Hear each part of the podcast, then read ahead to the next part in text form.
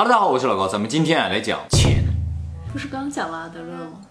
阿德勒就不用吃饭呢。钱这个东西啊，是我们现在人类社会里最神奇的一个东西。很多人啊，这一辈子都为了钱在打拼的，但却不知道钱是个什么东西。大家为什么不知道钱是个什么东西？嗯，因为从小到大学校里就没教过，尤其是九年义务教育，从来就没提过钱这事儿。钱不是流通货币吗？对呀，那钱是什么？怎么赚钱？这么重要的一个东西，学校为什么不教？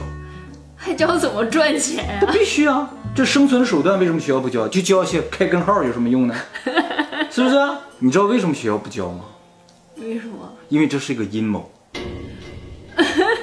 全世界的学校都不教吗？对，这和我们人类的体质有关系。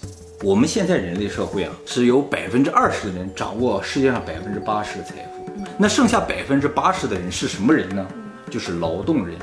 学校啊是各个国家的统治阶级建立的，它的作用是什么？就是培养这百分之八十的劳动力。但是也有一些人变成了那百分之二十啊。对，但是根本上他们就是要批量生产、服从性非常高的劳动力，所以不能够教你怎么赚钱，你也不需要知道钱是什么东西，你只要知道你拼命每天干活就有的吃就可以了。这是没有办法的，倒不是说那百分之二十人他就是坏，你如果是那百分之二十人，你也要建立这样一个体制，不然的话，你上来就教所有人怎么赚钱，钱是个什么东西，那所有人就不再听管了，没有人上工厂里工作了，没有人去给你盖大楼了，所以啊，学校是不可能教你怎么赚钱。那么学校也不知道怎么赚钱啊。对，其实老师啊不也不知道道，没错，对你不是教育口的吗？对不对？哎，这所有都已经被洗脑了。在学校里边，我们定点上课、定点放学、定点下课，大家拼命的学习相同的东西，然后最后也考同样的东西，目的是什么？就是让所有人产生一种类似军事化的观念，最后呢，形成一帮高服从性的劳动力，就可以为社会做贡献。可以提前辍学的人，对，没有怎么受过教育的人，反倒很容易成功。小概率吧。不上学就能成功？那当然了，因为从我们一出生之后就规定了必须参加九年义务教育，而这九年义务教育就是洗脑，把你洗成标准的劳动力，就完事儿。过了这九年之后，你愿干什么就干什么。当然，你也不可能愿意干什么，你只知道拼命劳动就可以赚钱，怪不得是义务教育呢，不花钱要钱。好东西没有不要钱。没错。这好不好不重要，因为全世界现在都这样，这才能维持住我们人类的体质啊！你要不这样的话，人类的体质就崩坏了。这是一个非常大的话题，我们以后专门做视频来讲讲，好吗？当然了，学校教不教没关系的，我们是可以查到的。按照定义来说，钱是个什么东西呢？就是存储、交换、度量价值的这么一个工具。哦，价值。价值这个东西啊，看不见摸不着。为了让它变得有形，于是人们创造了一种工具，就是钱，把价值装在里边，让你能看得见摸得着，就相当于这么个瓶子一样。这里边装的是价值，外边这个瓶儿它就是钱。因为有了这个瓶儿，所以你知道这个价值是多少，而且你能抓住它吗？你想给谁就能给谁，不然的话这个价值你抓不到。那么真正值钱的是里边的价值嘛，外边这个瓶儿是不值钱，所以钱本身是不值钱。是个数字和纸。啊，对对对，当然了，钱有很多的表现形式了。在很久很久以前是贝壳，后来变成了金银铜铁，一直到现在变成纸币啊、硬币啊，或者是银行账户上的一串数字啊。现在又发展出了比特币嘛，就是一段代码。所以钱可以是任何东西，也就是说，这个瓶儿不一定是塑料瓶儿，你可是铁盒，什么东西都可以。但是里边装的东西不变，永远都是价值。好，那我们知道钱是什么了，怎么赚钱呢？这个也讲，这是今天的最核心的话题啊。马云都没敢讲。哎，咱今天就教大家怎么赚钱啊。其实赚钱有个专门的工具，通常我们认为赚钱的工具啊就是劳动，用劳动换取报酬，但事实上并不是劳动，赚钱的工具啊叫做信用。信用。哎，信用越高，就代表你越有赚钱的能力，也就代表你可能拥有更多的财富；而信用越低呢，就代表你赚钱能力越弱，你可能拥有的财富就越少。能贷下来更多的款。没错啊，我给大家举几个例子，啊，比如说你买相机，你买个相机就是为了实现拍照的功能嘛。那么最终呢，你要从无数的相机中选择一个嘛。比如说你选择了佳能的相机，没有选择索尼的，你为什么选择佳能不选择索尼？为什么呢？因为佳能的相机更有信用，对你而言。所以最终让佳能赚到钱的原因，并不是因为只有佳能的相机有价值，索尼的相机没有价值，而是它对你来说更有信用。我们和别人都要赚钱，那为什么钱能流到我们这儿，必须是我们更有信用才行。我再给大家举个更明显的例子，比如说大家去银行贷款，你能不能贷下来款，能贷多少款取决什么？取决你的信用。你跟朋友借钱也是一样，你有信用才能借到钱，你信用值越高，你就借到更多的钱。所以信用是吸引钱来的一个工具。再比如，有些人可能用过信用卡，信用卡为什么叫信用卡？因为它代表的就是你的信用。那么你用信用卡就不需要花钱就能买到商品吗？因为信用就相当于钱。那不也要用钱还吗？没错，但是你并不直接需要用钱去买，用你的信用就可以了。所以信用和价值是同样厉害的东西。当然，根据你的信用值不同的话，你的可能消费的额度也是不一样的。所以，其实钱的本质啊，就是信用。虽然我们的劳动可以创造价值，但是这个价值想要换回来钱，必须依靠信用，不是用价值去换钱，而是用信用去换钱。我相信很多人并没有理解到钱的本质是信用，所以他们拼命的劳动去赚钱，最后发现根本赚不到钱。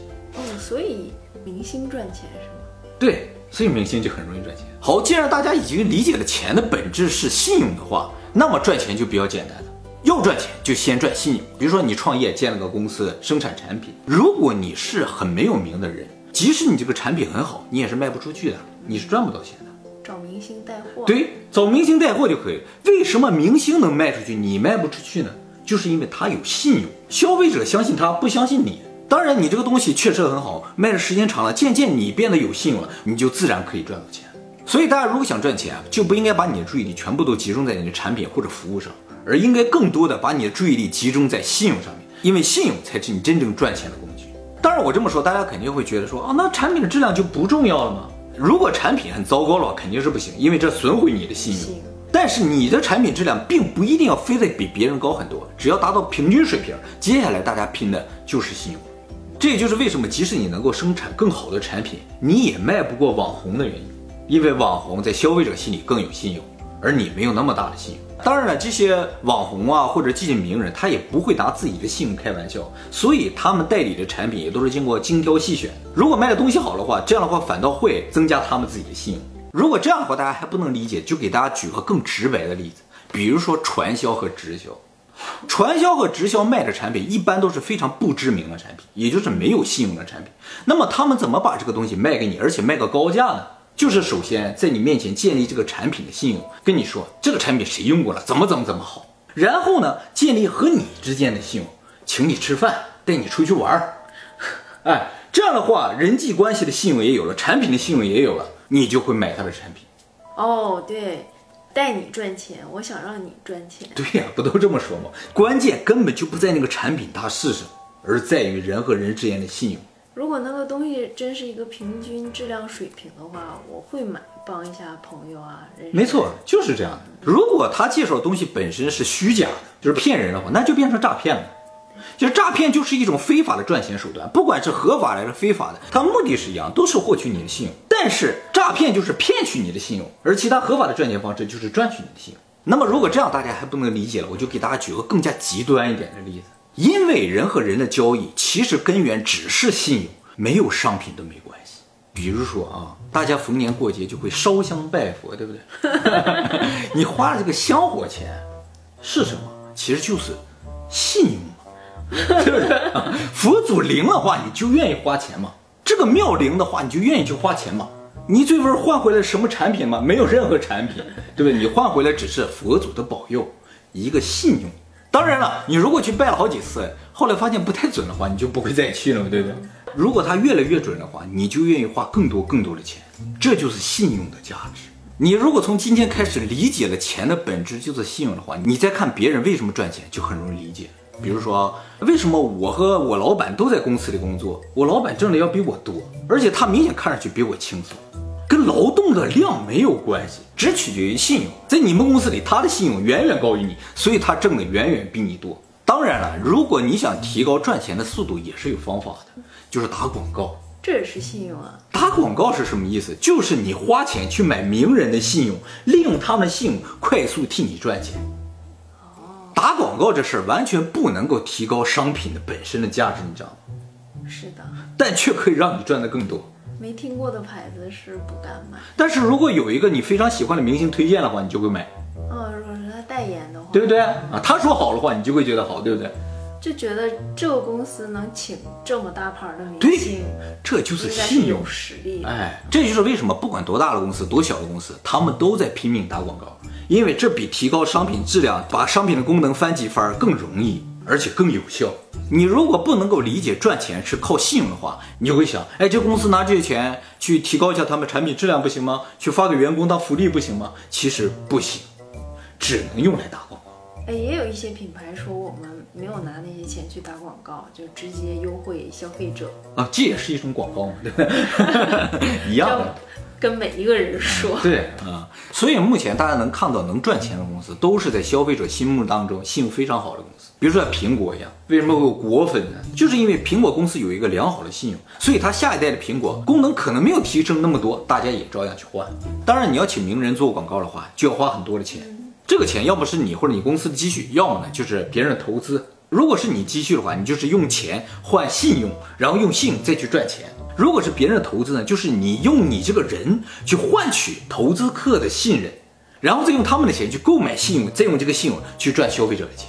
所以用别人的钱去赚钱是非常难的，需要你这个人非常有信用。什么样的人有可能？马云，成功学的书经常会提到马云，说马云以前啊跟孙正义吃了顿饭，三十分钟拿下了十几亿的投资。你以为孙正义投资的是他的计划吗？不是他的计划，是他这个人。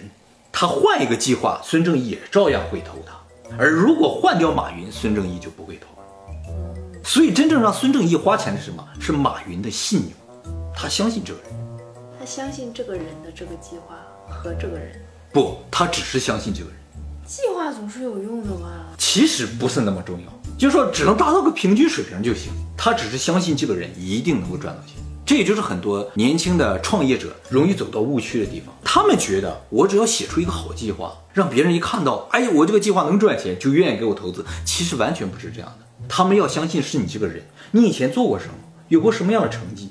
如果你以前做过很多项目，而且个个都成功，你这次这个计划他都不用看，他就会交给你做。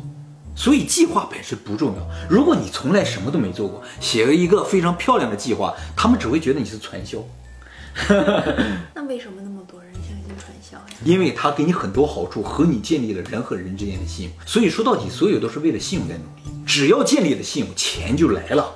所以他们要先展示自己用这个事业赚了多少多少。对我开什么样的车，我住怎么样的豪宅，于是你就相信这个东西能赚到钱。这就是一个信用，然后呢，他再带你出去玩，出去吃，让你觉得哦，你确实是有钱，这些东西不是借来的，于是你就相信，了。他们只是说，嗯，呃，你要做了这个怎么怎么赚钱。然后我就很好奇，你不是应该介绍你的产品有多好吗？为什么你只介绍对你能赚多少钱？对，为什么我买你的东西还哐哐的赚钱呢？其实就是为了建立一种信用，让你觉得这个东西能赚钱，而你就愿意花钱。所以大家要谨慎啊，哪一些是真的信用，哪一些是吹嘘出来的，一定要区分开。你想在谁身上赚钱，就在谁身上建立信用就可以。你想追一个女孩子，哎，没错没错，我们刚才说了，钱的本质是信用，但是信用并不是钱，信用还可以用来赚取爱情、赚取友情。其实恋爱也好，建立友情的过程就是建立信用的这种过程，所以信用是个无敌的工具啊，大家一定要利用好。我以前在公司参加过一些人事的工作啊，有很多刚一进到公司的一些年轻人啊，他们就特别有抱负、有野心，会设计一些计划，希望公司能够执行。说这样的话，咱们公司就赚钱，咱们公司应该干点这个。通常这种计划都不会通过，即使这个计划非常的好，原因就是这个年轻人他没有信用，领导层不会相信他的计划。同样一份计划，如果是公司上层提出来，立刻就会被执行。所以东西本身的价值并不重要，重要的是你这个人。如果大家有很好的计划，希望有人投资帮你实现的话，首先你需要考虑的事情，并不是你这个计划有多么完美，而是你掂量掂量你自己这个人在对方的心中有多大的信用。所以大家看到像 Facebook 的扎克伯格那么年轻就建立了这个世界上这么牛的一个公司，其实大家应该先了解扎克伯和他投资商之间的关系。那就没有一个普通的人，没有，一个都没有。没有，因为这个世界就是按照这个规律在运行或者是我救过一个富豪，也可以啊，你们之间有信用啊，所以最核心的问题必须是信用，没有这个的是不可能的。那么如果一切的根源都是信用的话，那我们需要做的事情也就确定了，就是不断的赚取信用。在公司，你如果想升职的话，就赚取你领导的信用。如果你是自己开公司的话，你需要做的事情呢，就是赚取消费者的信用。如果你是刚毕业的学生，想找一份好工作的话，那你就应该在学校期间的时候就积累大量的工作经验和很好的成绩，这些都是你的信用。你如果你想创业拉风险投资的话，那你的注意力不要过多的放在你的计划本身上，而应该更多的放在如何建立和投资人之间的信任上，因为他们最关心的就是你以前做过什么，你的团队以前实现过什么。只要你能够让他们觉得你这个人是可信的，你的投资就拿到。还有一点呢，就是信用这个东西啊，其实是可以继承和互相影响。这也就是为什么会有富二代和官二代，他们一出生的时候就已经继承了大量的信用。所以他们做一些事情就很容易，不光是后代了，影响也是可以。比如说我和一个名人是朋友的话，那么我相对来说就更容易发展，是吧？但反过来来说，也有坑爹的嘛。所以大家应该更多的做能够增加共同体信用的这样的事情。这个跟阿德勒呀共同体感觉是一样的。嗯，就努力不坑你嘛。最起码也得是不坑的，是不是？可是你那儿好多坑哎。是吗？